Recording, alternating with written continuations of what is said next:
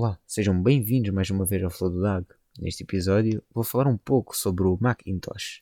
O Macintosh, comumente abreviado para Mac desde 1998, é uma linha de computadores pessoais fabricados e comercializados pela empresa Apple Inc. desde janeiro de 1984.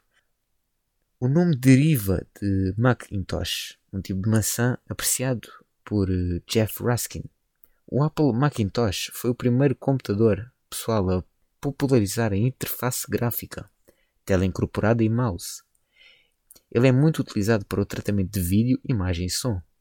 Os primeiros modelos Macintosh eram extremamente caros e isso dificultava a competitividade em um mercado dominado por computadores mais baratos como o Commodore 64 ou o IBM Personal Computer.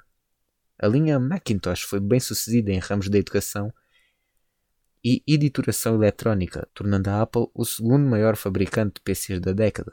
No início da década de 1990, a Apple introduziu o Macintosh LC2 e o Color Classic, que eram produtos que competiam com as máquinas Intel da época.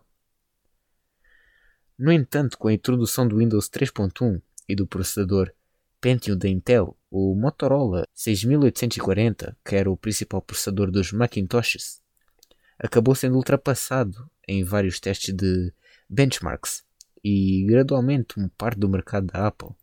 Naquele período, no final do ano de 1994, a Apple estava posicionada em terceiro lugar, já que o Compaq tornou-se o principal fabricante de computadores pessoais. A transição da arquitetura baseada em PowerPC da IBM em meados da década de 1990, a queda dos preços dos componentes do PC de commodities e má gestão de estoque com o Macintosh Performa e o recente lançamento do Windows 95 contribuíram ainda mais para o declínio contínuo da base de usuários Macintosh. Após seu retorno à empresa, Steve Jobs levou a Apple a encurtar a linha de quase 20 modelos Macintosh em meados de 1997, incluindo também modelos fabricados especificamente para algumas regiões, para apenas 4 em meados de 1999, o Power Macintosh G3, iMac PowerBook G3 de 14,1 e iBook de 12, todos os quatro produtos foram criticamente e comercialmente bem sucedidos devido ao seu alto desempenho, preços competitivos e designs estéticos ajudaram a devolver à Apple a lucratividade. Nesse período, a Apple encurtou gradualmente o nome Macintosh em favor da palavra Mac, uma abreviação que estava sendo usada desde o desenvolvimento do primeiro modelo. Uma transição de arquitetura para os processadores da Intel foi realizada em 2006. A programação completa do sistema foi alterada. Isso mudou novamente em 2020, quando o chip M1 foi introduzido no MacBook Air, MacBook Pro e MacBook Mini.